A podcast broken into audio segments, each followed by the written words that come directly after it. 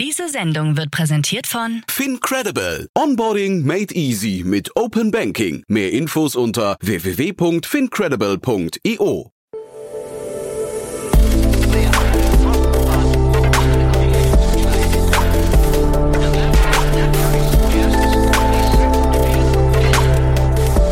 Startup Insider Daily. Interview. Herzlich willkommen zu Startup Insider Daily. Mein Name ist Jan Thomas und heute mal wieder ein richtig cooles Interview und zwar eine Finanzierungsrunde, die heute erst announced wurde. Matthias Einig ist hier, der CEO und Gründer von Rancor. Die treuen Hörerinnen und Hörer unter euch kennen ihn schon, denn er war vor ja rund 15, 16 Monaten schon hier zu Gast. Da haben wir über die letzte Runde gesprochen, damals mit Capnemic. Jetzt gab es die neue Runde mit UVC Partners im Lead und wir sprechen über das große Thema Kollaboration bzw. Vereinfachung der Kollaboration in der Cloud. Das Ganze vor einem Governance-Hintergrund. Fokus am Anfang lag bei Microsoft 365, aber wir hören gleich, ob sich das Ganze vielleicht auch noch verändern wird. Ein spannendes Thema, finde ich, eine spannende Runde und auch ein tolles Unternehmen. Jetzt, wie gesagt, alle Details von Matthias Einig, CEO und Gründer von Rancor. Werbung. Sei dabei beim HTGF Family Day am 11. und 12. Juni in der Station Berlin. Für zwei Tage voller Inspiration und Business. Tauche ein in ein einzigartiges Netzwerkerlebnis mit bis zu 1500 Teilnehmenden. Erkunde das innovative Seed- und Later-Stage-Portfolio des Hightech Gründerfonds. Lass dich vom vielseitigen Programm inspirieren und knüpfe wertvolle Kontakte. Sichere dir jetzt dein Ticket. Mehr Informationen findest du unter www.family-day-htgf startup.de. Startup Insider Daily. Interview. Cool, ja, dann freue ich Matthias Einig ist wieder hier, CEO und Gründer von Rancor. Hallo Matthias. Hallo, ja. Ja, ist ja schon, ich glaube, so 15 Monate her ungefähr, dass wir gesprochen haben. Ne? Ähm, heute wieder eine neue Finanzierungsrunde. Glückwunsch erstmal. Dankeschön. Ja. Erzähl doch mal, was ist seitdem passiert? Oder lass mal einsteigen mit dem, falls wer euch nicht kennt, äh, ein paar Sätze zu euch, was ihr macht, ne? Okay, ja. Rencor ist ähm, ein Cloud-Kollaborations-Governance-Tool. Ähm, das sagt jetzt erstmal, glaube ich, den meisten Leuten recht wenig. Ja. Worum geht's? Also der Fokus ist äh, in erster Linie auf Enterprise-Unternehmen, die ähm, oder größere Unternehmen, sagen wir mal 1000 Mitarbeiter aufwärts, die Tools wie Microsoft 365 einsetzen, um die Kollaboration ihrer Mitarbeiter zu ermöglichen. Das ist natürlich ein Thema, das stark in der Pandemie äh, Auftrieb gewonnen hat. Ganz viele Unternehmen sind auf einmal in die Cloud gegangen. Und wir helfen mit unserer Lösung, den Überblick dort zu behalten, das Ganze zu steuern aus IT-Sicht, weil sich diese Tools, so wie sie verwendet werden, durch die Anwender natürlich laufend verändern oder die Daten werden immer mehr, es wird immer unübersichtlicher ähm, und die Organisation verändert sich natürlich auch laufend. Leute kommen und gehen, Abteilungen strukturieren sich um und keiner räumt am Ende hinterher auf. Berechtigungen, äh, Daten, die irgendjemandem gehören, der sie gar nicht mehr braucht und so weiter und so fort. Da helfen wir äh, den Unternehmen die Transparenz zu schaffen, dass sie überhaupt erstmal wissen, was da überhaupt vor sich geht und dann darüber hinaus Regeln aufzustellen, wie denn diese Tools eingesetzt werden sollen und diese Regeln automatisiert ähm, ja, einzuhalten. Sag mal was zu der Kundengröße bei euch. Ab welcher Größenordnung macht es Sinn, sich mit euch zu beschäftigen? Ähm, also sagen wir so immer, wir haben Kunden, die sind 25 Mitarbeiter groß. Ah, ja. ähm, wir sind natürlich ganz klein, aber es ist nicht unbedingt unsere Targetgröße. Also richtig, ein richtiges Problem, dass man dafür ein Tool braucht, ist in der Regel ja Unternehmen ab 500 oder 1000 Mitarbeiter aufwärts. Unser größter Kunde hat über 100.000 Mitarbeiter. Also es ist ähm, schon eine sehr große Range. Ähm, die Probleme werden halt einfach immer größer umso mehr Mitarbeiter du hast. Und gerade ähm, ist nicht nur die interne Kollaboration, sondern auch die externe Kollaboration. Also häufig arbeiten halt die internen Mitarbeiter mit anderen Unternehmen zusammen und tauschen natürlich Informationen, Daten, Dateien aus und ähm, irgendjemand muss sich darum kümmern, auch ähm, wieder die Berechtigung irgendwann zu entfernen und sicherzustellen, dass die Daten da bleiben, wo sie sind. Wer ist denn euer Ansprechpartner in den Unternehmen? In der Regel sind die Verantwortlichen für diese Cloud-Services, die, die äh, an uns interessiert sind. Also es kann zum Beispiel der Plattform-Owner oder Service-Owner sein. Die Nutzer sind dann in der Regel ähm, die Administratoren auf der Backend-Seite, also die diese Services verwalten und steuern müssen und die Endanwender Anwender ähm, ist im Prinzip jeder Mitarbeiter im Unternehmen. Jetzt, du hast gerade gesagt, 25 bis 100.000 Mitarbeiter, das ist ja wirklich eine riesen Range. Äh, wo mhm. fühlt ihr euch am wohlsten und wo ist der größte Markt? Ähm, also wir sehen eigentlich so ab 1000 Mitarbeiter aufwärts, wo ja. es richtig, wo der, wo der Pain einfach so groß ist, dass man nicht äh, ignorieren kann und da fokussieren wir uns auch drauf. In der Praxis, wie sieht das denn aus? Also du hast gesagt, da werden, ihr schafft Transparenz, da wo es unübersichtlich ist, dann, äh, also weil Leute kommen und gehen, hast du gesagt. Äh, zeitgleich hast du auch gesagt, ihr schafft so ein Regelframework. Ähm, mhm. Wie hat man sich das genau vorzustellen? Ähm, also vielleicht das Grundproblem ist, ähm, diese Cloud-Services ähm, sind alle Datensilos für sich selbst. Also das heißt, ähm, man kann die zwar alle verwalten und man kann die Daten auch alle rausholen, aber ähm, immer nur für den jeweils einzelnen Service. Wenn man sich in der Microsoft-Welt auskennt, dann denkt man zum Beispiel an SharePoint, OneDrive, Teams, ähm, meine Mailbox und so weiter.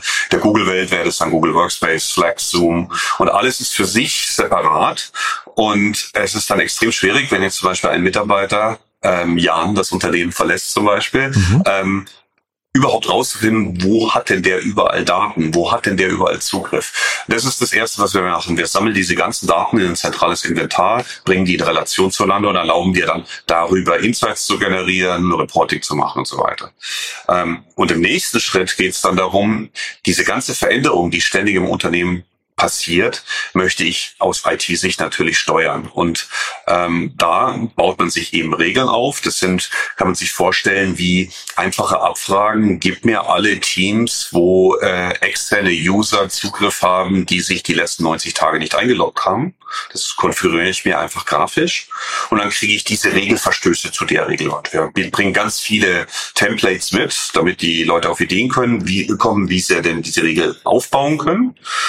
Und dann im nächsten Schritt will natürlich keiner jeden Tag äh, nachschauen, was hat denn jetzt gegen die Regel wieder verstoßen. Mhm. Ähm, das ist, äh, dann würden wir nicht Arbeit abnehmen. Im nächsten Schritt kann man bei uns Automation bauen. Also du kannst es dir wie grafische Workflows vorstellen, wie auch viele andere Workflow-Tools, wo ich dann sagen kann, ja, entferne die Berechtigung, lösche den User oder die Datei, ähm, frage eine Genehmigung ab beim Eigentümer oder beim Manager des Eigentümers und, und, und, externe Systeme integrieren und damit im Prinzip Rezepte zu definieren, wie Regelverstöße automatisch abgearbeitet werden mit der Hilfe der Endanwender, damit das Ganze überhaupt skaliert im Unternehmen. Und ich verstehe richtig, euch geht es um Datensicherheit auf der einen Seite, es geht aber auch um quasi das Zugänglichmachen von Daten, die möglicherweise in anderen Silos äh, liegen, wenn der. Mitarbeiter nicht mehr da ist. Es geht jetzt weniger drum, äh, Kosten einzusparen, weil Lizenzen vielleicht brach liegen. Auch das, also es ist Governance ist natürlich ein sehr breiter Begriff. Ja. Ähm, das hängt immer ganz äh, davon ab, wo der Kunde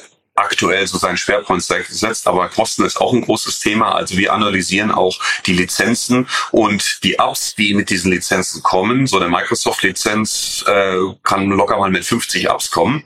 Und es heißt nicht unbedingt, dass ein User das alles nutzt. Wir können in diese Nutzung mit reinschauen und können dann zum Beispiel Empfehlungen geben, den auf ein niedrigeres Tier downzugraden oder äh, Lizenzen sind zugeordnet, die ähm, an User, die momentan gerade nicht arbeiten, keine Ahnung, seit einem halben Jahr in Elternzeit sind, ähm, aber trotzdem einen aktiven Account haben. Und wir schauen auch zum Beispiel in Storage, also werden hier ähm, Dateien, liegen Dateien rum, die sehr viel Storage-Kosten verursachen, die ewig schon nicht mehr geändert worden sind und können Empfehlungen geben, wie man ähm, diese Dateien ähm, zum Beispiel entfernt und dadurch lassen sich auch Kosten einsparen. Also es ist eine Kombination verschiedener Use Cases, Kosten, Security, Access, ähm, Chaos beseitigen, also declutter nennt sie das auf Englisch und Chaos unter Kontrolle halten, aber auch proaktiv Chaos zu vermeiden. Also wir, man kann auch provisionieren, also zum Beispiel ein neues Team, kann man äh, Templates definieren für eine Abteilung, für ein Projekt und kann bestimmte Vorgaben machen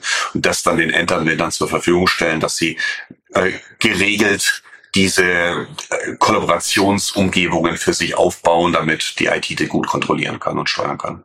Nur für mein Verständnis nochmal, ihr schaut euch aber die Daten nicht an, ihr analysiert die Daten nicht mit, was weiß ich, mit KI und ähm, findet zum Beispiel Dubletten oder was, keine Ahnung, redundante Daten, so, veraltete Daten, solche Geschichten, das macht ihr nicht, ne? Nein, es ist kein, kein Data Governance Tool oder mhm. Information mhm. Governance Tool. Also wir schauen nicht in die Daten ja, rein, sondern genau. wir schauen ausschließlich die Metadaten an und verknüpfen die Metadaten mhm. äh, miteinander, um diese Insights zu generieren. Das heißt natürlich nicht, dass wir nicht auch äh, Machine Learning verwenden, um Patterns zu identifizieren und Empfehlungen abzugeben, aber es hat nichts, also wir schauen definitiv nicht in die Daten rein. Mhm.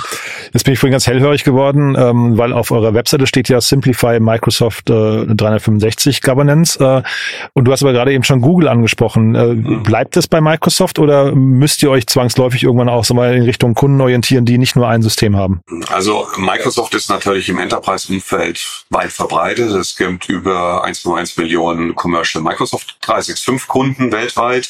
Ähm, das ist natürlich schon ein großer Markt in sich. Aber das Problem ist nicht Microsoft-spezifisch. Das Problem haben letztendlich alle Organisationen mit den verschiedenen Cloud-Services, die sie verwenden. Und äh, es sind selten Unternehmen, die eine rein homogene IT-Service-Landschaft haben. Also auch Microsoft-Kunden haben vielleicht ein Slack oder ein Zoom oder ein Google, weil sie irgendein Unternehmen akquiriert haben und das noch nicht konsolidiert ist. Und dadurch steigt die Komplexität mit der Folge, dass diese Governance schwieriger umzusetzen ist, wenn man sich nur auf ein Thema konzentriert, also nur auf einen Vendor wie Microsoft konzentriert. Mhm. Um deine Frage zu beantworten, langfristig ist der Plan, dass wir auch über die, äh, aus der Microsoft-Welt hinausbrechen, um dem Unternehmen auf ähm, über, übergreifend über alle Cloud-Services, die eingesetzt werden zur Zusammenarbeit, diesen Überblick und dieses Regelwerk bieten können. Hm. Ich habe mir euer Pricing angeguckt, das finde ich, find ich sehr sportlich. Ähm, habe dann gedacht, also wenn, wenn euer Service gut angenommen wird, dann habt ihr eine richtige Cash-Cow da eigentlich gebaut. Ne? Ähm, wie, wie, wird, wie wird das Pricing angenommen? Ähm, Pricing wird gut angenommen. Äh, Im Gegenteil, also ich, wir sind eher nicht, äh, nicht sonderlich hoch. Ähm, also der Value ist enorm. Die Kunden sparen häufig instant den kompletten äh, Preis, den sie zahlen bei uns, schon innerhalb der ersten Monate allein durch Kosteneffizienz äh, wieder ein, also Lizenzeinsparung zum Beispiel, und dann auch permanent durch die Automatisierung dieser äh, Prozesse, die ihnen IT-Ressourcen sparen. Also äh, der ROI ist sehr schnell da ähm, und auch nicht was, wo wir groß Überzeugungsarbeit leisten müssten bei den Kunden. Ähm, natürlich, umso größer das Unternehmen wird, desto äh, weiter geht der Per-User-Preis runter, ganz klar. Ähm, das äh, ist nicht ein lineares Pricing, das, das du hier siehst auf unserer Webseite. Nee, nee, ich fand, also ich freue mich ja, wenn es angenommen wird, ja. Ich habe nur gedacht, super, weil das ist ja auch Recurring Revenue, dass ihr habt ja wahrscheinlich, wenn ihr den Kunden einmal gewonnen äh, habt, dann seid ihr wahrscheinlich relativ tief verankert da drin, ne? Und mhm. ähm, hatte sowas gesehen, glaube ich, äh, wenn ich es richtig weiß, so äh, 1000 äh, User kosten dann so zwischen 10 und 20.000 Euro im Jahr. Ne? Das ist ja schon irgendwie äh, stolze Summen, wenn man das hinbekommt. Ne? Da, da macht Kundengewinn auch Spaß. Ja, ohne Zweifel. Aber ja, am Ende ist es der ROI des Kunden und ähm, der, der Kunde muss es muss für sich das natürlich auch rechtfertigen. Aber ähm, ja, in der Regel ähm, ist es eigentlich nicht wirklich teuer für den Kunden. Also ein Kunde spart problemlos ähm, einen kompletten Mitarbeiter damit ein, äh, ab der Größenordnung von 1000 bis 10.000 Mitarbeiter schon. Ähm, und dann ist die Rechnung ziemlich einfach zu machen. Mhm. Was sind denn so eure Herausforderungen gerade? Ähm, ja, gut, Herausforderungen äh, sind in erster Linie natürlich ähm, ja diese sag mal, auf Vertriebsseite, sieht man sicherlich auch in anderen Organisationen. Ähm, ja, es gibt momentan halt so ein Marktsentiment mit den ganzen Krisen und so weiter, dass sich die Sales-Zyklen Zyklen natürlich verlängern, ganz klar. Ähm, Kunden sind erst einmal ein bisschen zurückhaltender.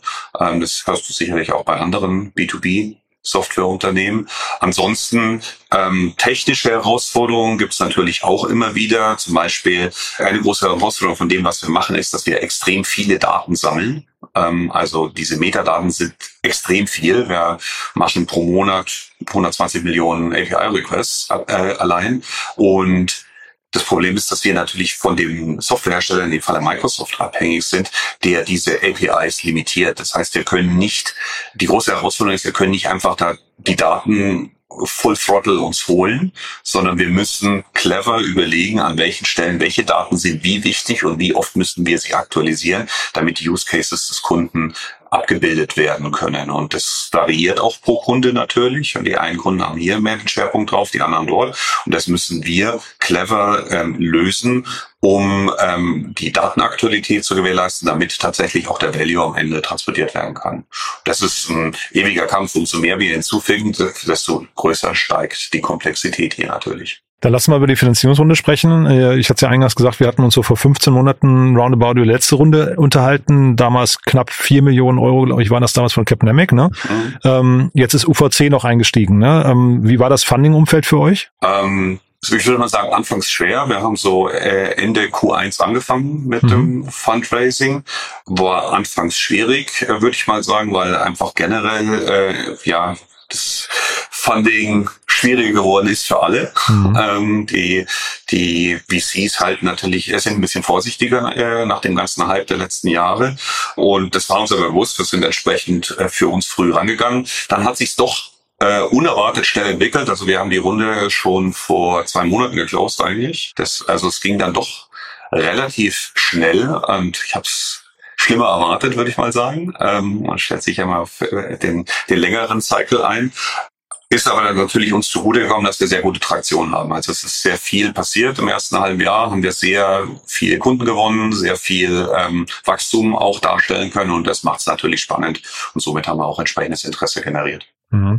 Und jetzt, äh, was würdest du sagen, das Geld, wie lang langt das und was muss erreicht werden? Ähm, also ich denke, das ist so das Common Theme, dass die meisten Startups, die gerade raisen, äh, immer wieder hören. Es muss der Pfad zur Profitabilität da sein. Ist es so, ja? Mhm. Und so haben wir auch geraced, ja. Also wir haben jetzt nicht geraced, um hier Growth at all costs äh, zu machen, sondern äh, den Pfad zur Profitabilität da zu haben, ein Sustainable Business aufzubauen.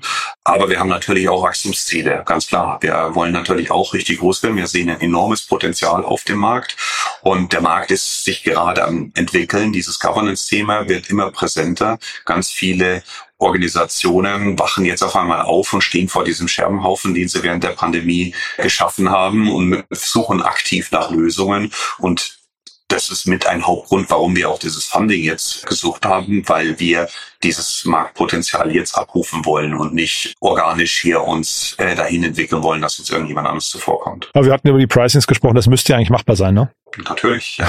also natürlich sind wir zuversichtlich mhm. und es entwickelt sich positiv in die Richtung, wie wir uns das vorstellen. Ja. Wie umkämpft ist denn der Markt eigentlich? Äh, also wie viele Mitbewerber gibt es denn, die sowas ähnliches machen? Ähm, es gibt zwei, drei größere Wettbewerber, die ähm, ihn sagen wir jetzt konkret Cloud Collaboration Governance machen in der Microsoft-Welt.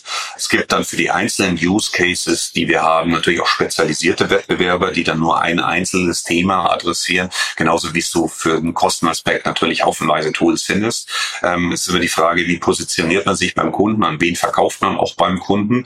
Aber über die Microsoft-Welt hinaus, da schaut es dann schon äh, ein bisschen weniger aus, weil ähm, es natürlich auch eine entsprechend höhere Komplexität mit sich bringt. Wie ist denn das eigentlich, wenn wir jetzt aus der Microsoft 365 äh, Welt in die, sag mal, sich öffnet und sagt, man nimmt jetzt auch Google und andere Cloud-Anbieter dazu, wird das Unternehmen dadurch hinterher wertvoller für so einen potenziellen Exit äh, hinterher mal oder oder weniger wert? Also wie ist das denn eigentlich? Also gucken da Strategen dann anders drauf? Also vorher hätte ich mir vorstellen können, so ein Microsoft-Beratungshaus zum Beispiel äh, schlägt mal zu die kommen ja dann nicht mehr in Frage. Wer, wer könnte euch mal kaufen und wie gucken die da drauf? Naja, also Microsoft Beratungshaus hätte ich jetzt so auch nicht als potenziellen äh, Exit-Kandidaten gesehen. Also nee, aber ich dachte, da gibt's auch riesengroße auch, ne? Aber da kenne ich mich ja, jetzt auch so ja, aus. Ja, klar gibt's schon riesengroße, aber ja. das ist ähm, die holen sich eher seltener Software äh, rein. Aber klar gibt es natürlich auch Beispiele dafür. Mhm. Ähm, natürlich ist diese Überlegung und diese Entscheidung, wo wir uns hinentwickeln wollen, das strategische. Wir wollen mhm. natürlich den Unternehmenswert wachsen lassen. Und wenn du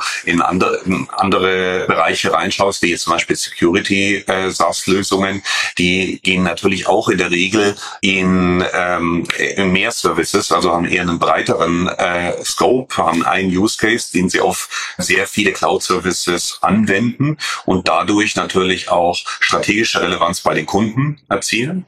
Und genau das ist der Pfad, den wir auch einschlagen natürlich, um auch höhere Deal Sizes, höhere ACVs noch zu erzielen, weil wir einfach viel mehr Problem beim Kunden adressieren können und dort äh, wichtiger werden. Und das in Folge erhöht natürlich auch das Potenzial, wo, äh, wie sich das Unternehmen für einen potenziellen Exit irgendwann mal in der Zukunft äh, entwickeln kann. Mhm, cool.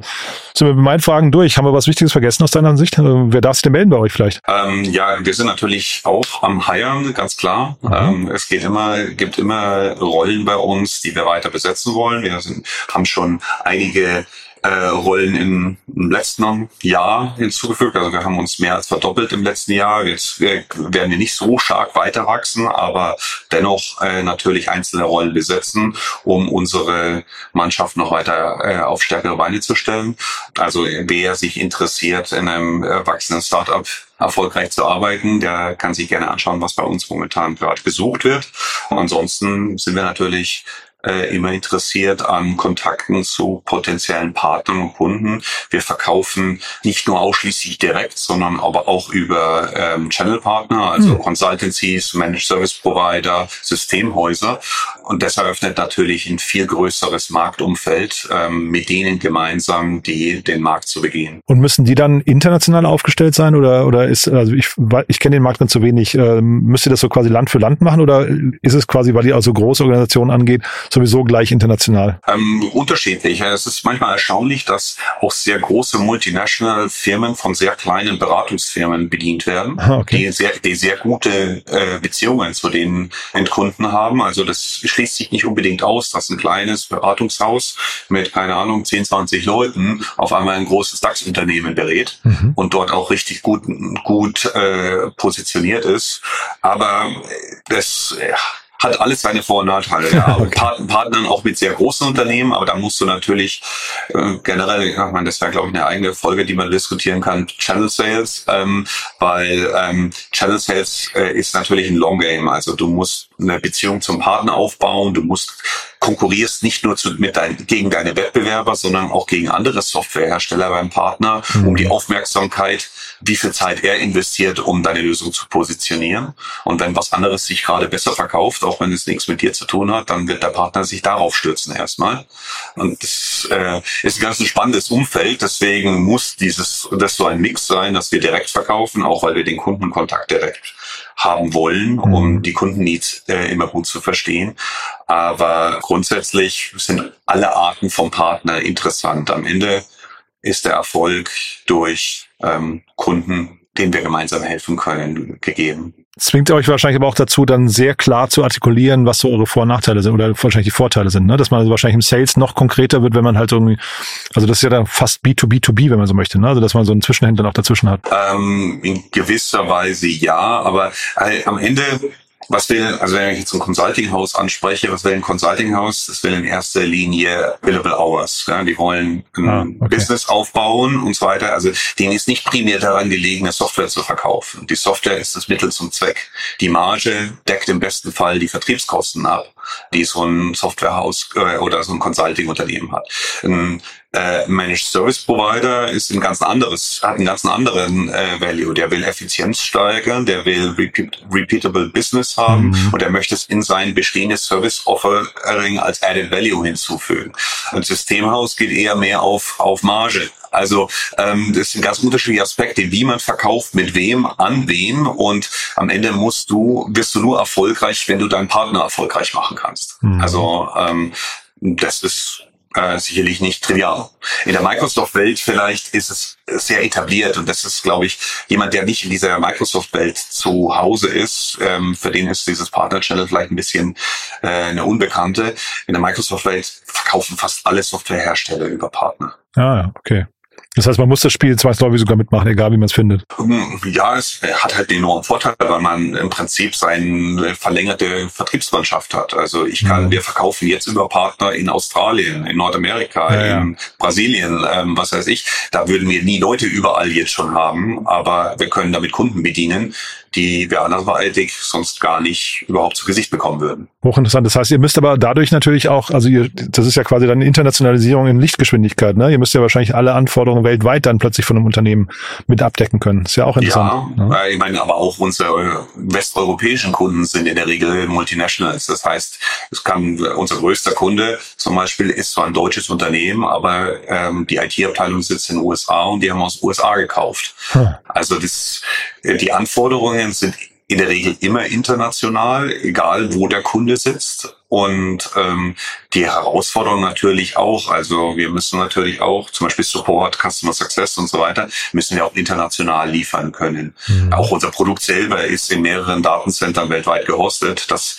ähm, die Kunden, je nachdem, wo sie verstärkt haben, arbeiten, natürlich auch eine hohe Performance hinkriegen. Also, sehr, sehr spannend, Matthias. Dann würde ich sagen, ich bin gespannt auf unser nächstes Gespräch dann in so, weiß nicht, 12, 15 Monaten oder so.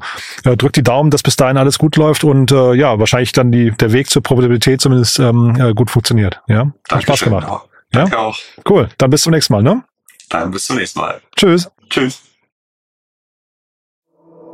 Startup Insider Daily, der tägliche Nachrichtenpodcast der deutschen Startup-Szene. Ja, das war Matthias Einig, der CEO und Gründer von Rencor. Und das war wirklich mal was anderes, würde ich sagen. Eine andere Art von Unternehmen. Ähm, mir persönlich als nicht Microsoft-User und als Gründer oder CEO von einem kleinen Team natürlich nicht ganz so greifbar, aber ich fand das total plausibel, was Matthias erzählt hat. Und der Markt klingt einfach riesig. Und äh, da wird man ganz neidisch, wenn man sich das Pricing anguckt auf der Seite, muss, muss ich sagen, also Hut ab, wenn sie das so durchgesetzt bekommen, dann, ich habe es ja gerade gesagt, klingt das so, als wird das irgendwann eine richtige schöne Cash-Cow. Ja, wenn es euch gefallen hat oder wenn ihr jemanden kennt, zum Beispiel, der in der Microsoft 365-Welt unterwegs ist, dann gerne weiterempfehlen Vielleicht kennt ihr ja jemanden, der, die hier mal reinhören sollten. Dann ja dafür schon mal vielen, vielen Dank. Und ansonsten wie immer der kurze Hinweis auf unsere Plattform. Gerne mal vorbeischauen auf www.startupinsider.de. Da bauen wir das große Verzeichnis für die deutschsprachige Startup-Szene auf. Und vielleicht gefällt euch das ja. Vielleicht habt ihr Lust, da ein bisschen zu stöbern und äh, euch Startups anzuschauen. Wir versuchen nach und nach vollständige Profile dort äh, aufzulisten. Das heißt, ihr findet dort die Gründerteams, die jeweiligen Management-Teams, dann natürlich ganz viele Nachrichten, Podcasts, in denen die Gründerinnen und Gründer aufgetreten sind, die Events, auf denen sie auftreten. Dazu ein großes Jobboard Jobboard und so weiter und so fort. Also schaut's euch mal an und natürlich gilt auch hier, das gerne weiterempfehlen. www.startupinsider.de ist die URL. Euch vielen Dank fürs Zuhören, danke fürs Weiterempfehlen und vielleicht hören wir uns ja nachher nochmal wieder und falls nicht nachher, hoffentlich spätestens morgen. Bis dahin, alles Gute. Ciao, ciao.